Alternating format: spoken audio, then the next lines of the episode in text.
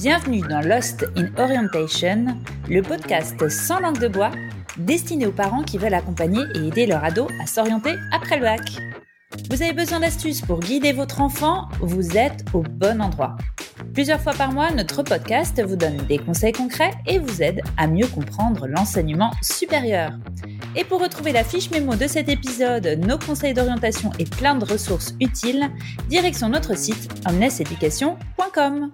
Bonjour à tous et ravi de vous retrouver, chers parents, pour un nouvel épisode de votre podcast chouchou, Lost in Orientation, qui est proposé par le groupe Omnes Éducation. Aujourd'hui, on accueille Sophie Mako. Elle est coach scolaire et d'orientation. Elle se définit comme une exploratrice de carrière, j'aime bien le terme. Et elle accompagne des jeunes, des parents sur des sujets de gestion du stress, de problèmes relationnels, confiance en soi et puis bien sûr sur les questions d'orientation. Bonjour Sophie, comment ça va? Bonjour Florence, très bien, merci. Merci d'être avec nous aujourd'hui. Avec plaisir. Alors, on a aujourd'hui pourtant un sujet qui est pas simple à traiter. Orienter son enfant sans lui couper les ailes.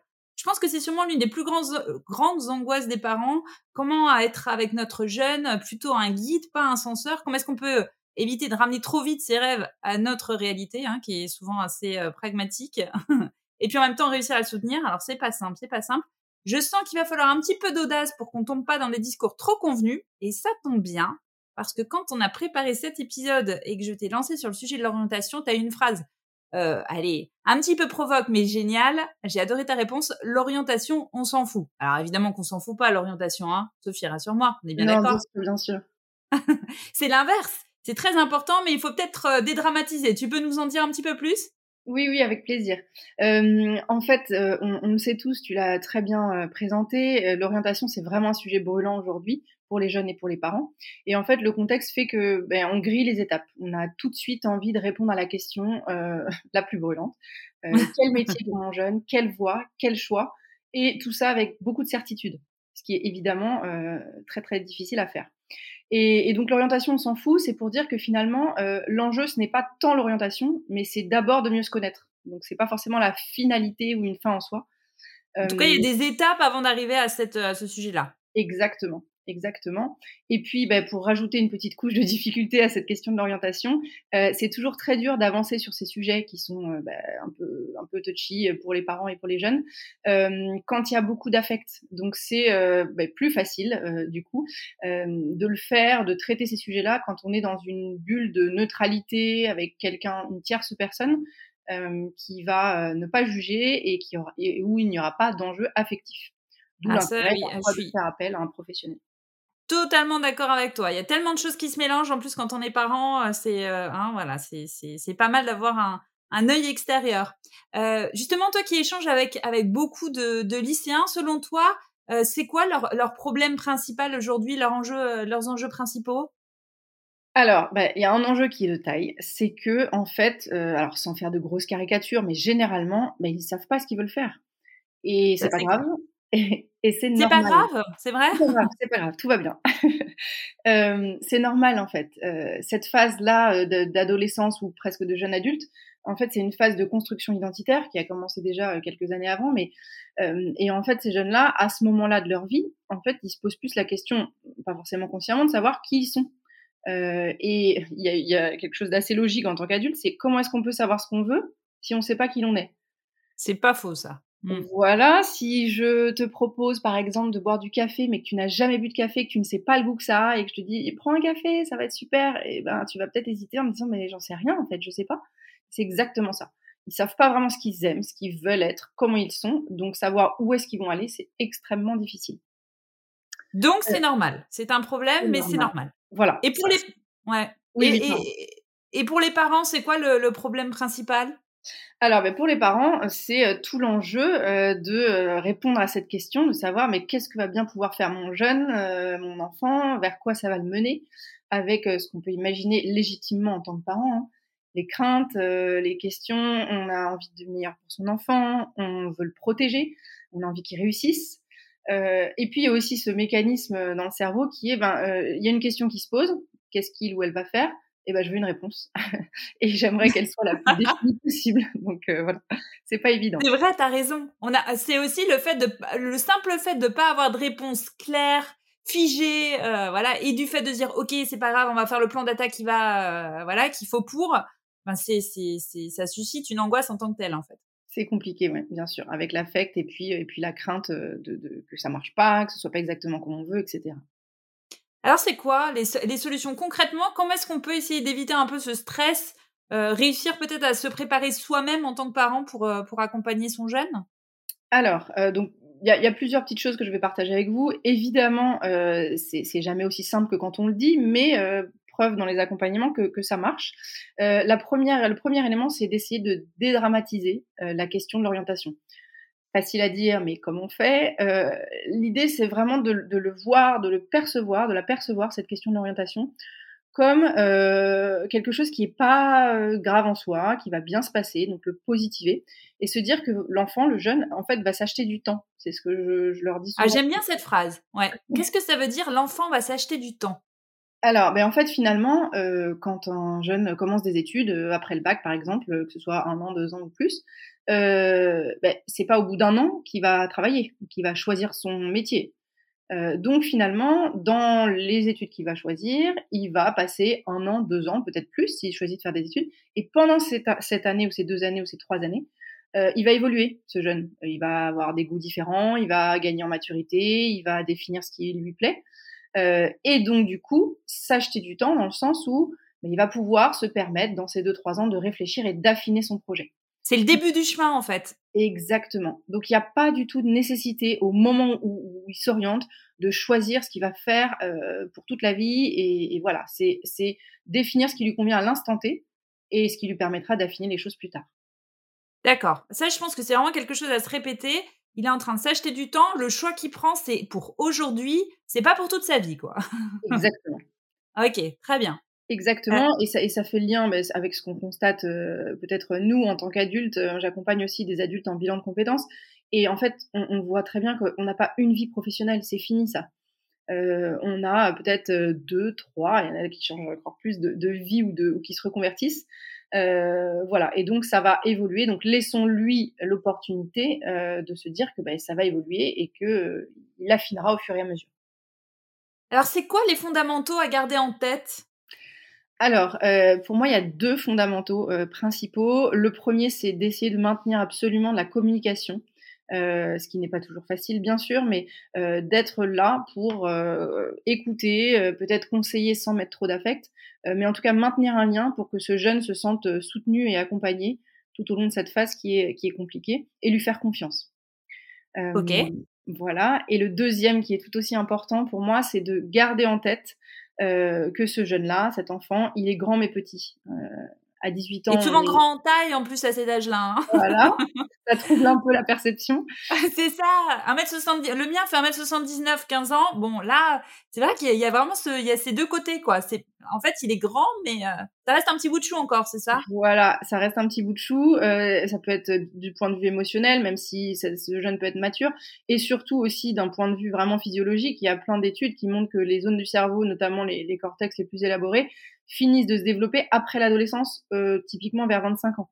Donc en fait, ça veut pas dire long 25 ans. long. ça veut pas dire qu'il n'a pas, il est pas en état de faire des choix et d'être mature et de réfléchir, mais c'est juste aussi euh, prendre conscience que ben quand, quand on a 18 ans, ça veut pas forcément dire qu'on peut assumer, gérer tout comme un adulte. Euh, et, la maturité est propre à chacun aussi, donc faut, faut bien faire attention aussi à ça, aux particularités de chaque jeune, chaque famille. C'est marrant parce que c'est beaucoup de bon sens que tu dis là, mais euh, euh, j'ai commencé à, à, à, tester cette façon de voir les choses euh, grâce à toi après l'échange qu'on a eu de préparation. Hein, et, et c'est vrai que ça aide, ça aide à parce qu'il y, y, a tellement de moments où on a de l'incompréhension face à son jeune. Mais pourquoi il réagit comme ça? Mais mais mais pourquoi? Et en fait, juste de se redire, mais en fait, c'est vrai, il, est grand, mais en fait, il reste petit et il est juste pas prêt encore à voilà. C'est c'est c'est il lui faut un petit peu de temps, ben ça aide en fait. Hein. Ça, en fait, ça fait redescendre euh, la pression de l'incompréhension. Oui, ça aide. Oui, oui. Et si on a du mal à garder cette communication si importante dont tu parlais tout à l'heure, si le sujet de l'orientation, ça tourne au conflit, alors on va, imaginons la situation, hein, je te propose un petit jeu de rôle, oui. qui va d'ailleurs me rappeler euh, euh, le week-end que je viens de passer. ça serait quoi tes astuces pour gérer la situation? Là, on a la discussion qui est en train de partir en sucette. Euh, comment je gère? Alors, euh, beaucoup de théories. Après, il faut tester ce qui vous convient. Euh, L'idée, déjà, c'est euh, premièrement, peut-être parfois, ça part en live, comme tu dis, parce que il y a beaucoup d'affect de la part des parents et du jeune, et notamment des angoisses des parents. c'est de se dire, mais en fait, j'ai l'impression qu'il s'en fout, qu'il a, que voilà, que c'est pas du tout un sujet pour lui, etc. Donc, essayez, dans la mesure du possible, en tant que parent, de pas transmettre ses peurs, ses angoisses. Se dire, bon bah ça, finalement, ça m'appartient. Euh, autre euh, outil qui est très utile, que moi j'aime beaucoup, euh, que tu connais peut-être d'ailleurs, c'est la communication non violente, donc qu'on appelle aussi la CNV, qui a été enfin, voilà, mise en place par Marshall Rosenberg pour favoriser la communication entre deux personnes.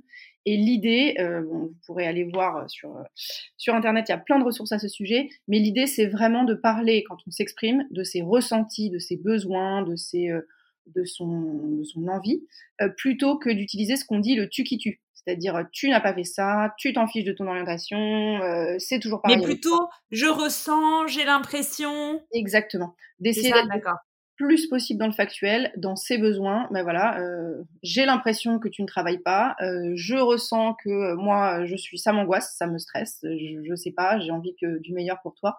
J'aurais besoin qu'on puisse s'en parler calmement. Voilà, et donc d'éviter d'être dans le, le tu qui tue. D'accord. Donc, bien sûr, ça, ça, implique beaucoup d'écoute. Euh, demander aussi ce qu'on pense pas forcément à faire, mais euh, parce qu'on est dans, dans, son rôle de parent, lui demander à ce jeune ce qu'il pense de la situation. C'est-à-dire, et toi, t'en penses quoi? Tu penses que c'est agréable là, que qu'on ait ces discussions? Tu penses que ça, ça, te convient, ça te convient pas? Et ça ouvre parfois des portes et des, une vision un peu différente. Euh, bah, essayer de, de ravaler ce, ce, qui nous stresse, on en a parlé. Euh, et puis, il y a quelque chose qui est très efficace, moi, je trouve, qui est le questionner. C'est-à-dire, euh, quand on est dans le rôle parent-enfant, on est, euh, c'est souvent un rôle un peu parfois de descendant, euh, on est un peu normatif, on donne des conseils, etc. Là, l'idée, c'est d'inverser le rôle et de lui dire, bon, ok, d'accord, ça marche pas, on, on, constate tous les deux que ça marche pas, ça monte en, on commence à s'énerver. Qu'est-ce que tu ferais, toi, à notre place ou à ma place, en tant que parent? Imagine l'inverse, qu'est-ce que tu ferais? Et ça, ça peut être très déstabilisant au début pour le jeune, mais finalement, c'est hyper utile. c'est hyper utile parce que ça, permet ça lui permet de s'impliquer. Et donc de se dire, ah ok, euh, ok, ben en fait, j'ai peut-être pas de solution et c'est peut-être pas si facile pour mes parents. Euh, voilà, donc ça permet euh, de, de, bah, de se mettre à la place de l'autre. Et enfin, ce que ça permet, du coup, tout ce schéma-là que je viens de vous décrire, c'est de co-construire ensemble. Et ça, c'est très positif, de se dire, OK, euh, j'ai réussi à exprimer en tant que parent ce qui me dérange et ce dont j'aurais besoin. Le jeune, pareil. Euh, il s'est mis à la place des parents et peut-être qu'il a trouvé des solutions qui lui conviendraient. Et ensemble, on espère. On espère, exactement. Ensemble, on se pose la question de la baguette magique en se disant, OK, maintenant, si on avait une baguette magique et qu'on fonctionne en équipe, hein, là, en famille, euh, qu'est-ce qu'on pourrait faire pour que ça nous convienne à tous? À toi, euh, mon jeune, en tant que voilà, qu'est-ce que qu'est-ce que tu aimerais, comment tu aimerais qu'on t'accompagne, euh, qu'est-ce qu'il faut qu'on fasse moins, qu'on fasse plus. Et nous, en tant que parents, ben, de quoi on aurait besoin pour euh, aussi être confortable et vivre bien cette phase difficile. Bon, je, je teste tout ça le week-end prochain, promis. ok, on me racontera. Alors, c'est pas toujours simple de savoir mettre le curseur entre justement ce côté responsabiliser son jeune et puis euh, tout faire à sa place. Hein. Je pense que les parents qui nous écoutent, ils ont souvent ce dilemme, comme moi, j'imagine, parce qu'on est, on est persuadé qu'il fera rien, qu'il aura du mal à s'orienter, donc on a l'impression qu'on doit prendre totalement les choses en main. Selon toi, où est-ce, que ça se joue? Qu'est-ce que tu, qu'est-ce que aurais comme petit conseil sur euh, savoir où mettre le curseur? Alors, euh, déjà juste s'interroger sur ben, pourquoi ça nous gêne, pourquoi on a l'impression qu'il faut rien. Est-ce que c'est vraiment un fait ou est-ce que c'est un ressenti? Est-ce que c'est parce que nous, on est bosseurs, travailleurs, on nous a toujours dit qu'il fallait qu'il fallait euh, travailler à fond et que notre jeune n'est pas comme ça, donc ça nous dérange. Donc ça, c'est une petite parenthèse. Euh, mais sinon, surtout, l'idée, c'est d'essayer de, de, voir notre vision comme euh, on est responsable de les accompagner, de les faire grandir, mais on n'est pas responsable finalement de ce qu'ils vont faire. C'est assez difficile puisqu'il y a beaucoup d'affect, comme on l'a dit. Euh, Moi, je, je, partage un petit exemple personnel. Moi, j'ai des parents qui m'ont éduqué euh, en me disant, voilà, la vie c'est comme c'est comme un jeu de cartes. Enfin, en tout cas, l'éducation c'est comme un jeu de cartes en tant que parent, on va essayer de te donner un maximum de cartes, euh, dans la mesure de ce qui est possible dans chaque famille, bien sûr.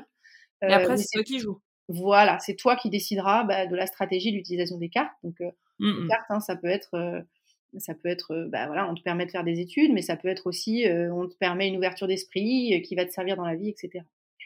Donc c'est de, lâcher un peu et de surtout de se dédouaner de, cette culpabilité qui peut être pas, Ouais, responsable. Voilà. Si ouais. Tout à fait. On fait comme on peut en fait. C'est vrai. je garde, je garde l'idée du jeu de cartes. Hein. Je, pense même que peut-être de la verbaliser à son jeune, ça peut être pas mal aussi, de lui expliquer ça comme ça. Ouais. Très bien. Alors, je te propose, parce que le temps file à toute vitesse, de terminer avec une dernière astuce que tu aurais peut-être à nous partager avant qu'on se quitte. Bien sûr. Euh, alors, l'astuce, ce serait euh, de bah, d'échanger euh, entre avec d'autres parents, parce que on a on a dit tout ça, ça c'est ce qui se passe dans la famille, mais c'est pas forcément si facile. Et, et peut-être que bah, on ressort d'une discussion, on a tout testé, et, et finalement, bah, on a un peu le cœur gros. Donc l'idée, c'est de partager avec d'autres parents. Et je pense euh, très sincèrement que euh, en faisant ça, on se rend vite compte qu'en fait, on n'est pas tout seul. On n'est pas tout seul. Dans chaque famille, il y a ces problématiques-là. Ce qui ne veut pas dire que bah, tout d'un coup, c'est plus agréable, mais ça aide de ne pas se sentir seul. Et surtout, vraiment un élément clé, c'est de se dire, euh, on a pris conscience de tout ça. L'adolescence, c'est un des plus gros changements qu'un individu va vivre dans sa vie. Gardez bien ça en tête. Et se dire qu'il n'y a pas de recette miracle. Euh, parfois, on lit des livres, on se dit euh, ah là là, il faut que j'applique ça, ça, ça. En fait, chacun trouve sa recette et son fonctionnement, et c'est ça la clé pour moi. Et je suis sûre que grâce à tes conseils, eh ben, ça va aider euh, pas mal de parents à trouver leur recette, à expérimenter, eh ben, à tester. C'est vraiment des premières étapes qui sont importantes. Super, j'espère en tout cas. J'étais j'étais ravie de, prendre la parole sur ce sujet qui, qui est passionnant et très intéressant et qui te passionne. Hein. Merci beaucoup Sophie, c'était euh, extrêmement intéressant. J'aime beaucoup tes formules, moi je vais garder en tête alors l'histoire du jeu de cartes. Il est grand mais il est petit. Évitez le tu qui tue. Promis ce week-end, je ne commence pas ma phrase par tu, ça va être difficile. Hein. Allez, je teste tout ça ce week-end et euh, dis-moi juste pour terminer, où est-ce qu'on peut te retrouver ou te suivre? Alors, euh, toutes les, informations sur euh, mes accompagnements en coaching, notamment d'orientation, c'est sur le site successchool.fr, donc que tu mettras, j'imagine, peut-être en lien. Absolument, que vous allez retrouver sur le lien à côté du petit texte de présentation de l'épisode. Super. À bientôt. Merci beaucoup, à bientôt. Merci d'avoir écouté cet épisode. On espère qu'il vous aura apporté des clés pour mieux accompagner votre ado dans son orientation. Retrouvez vite la fiche mémo de cet épisode, nos conseils d'orientation et plein de ressources utiles sur notre site omneseducation.com.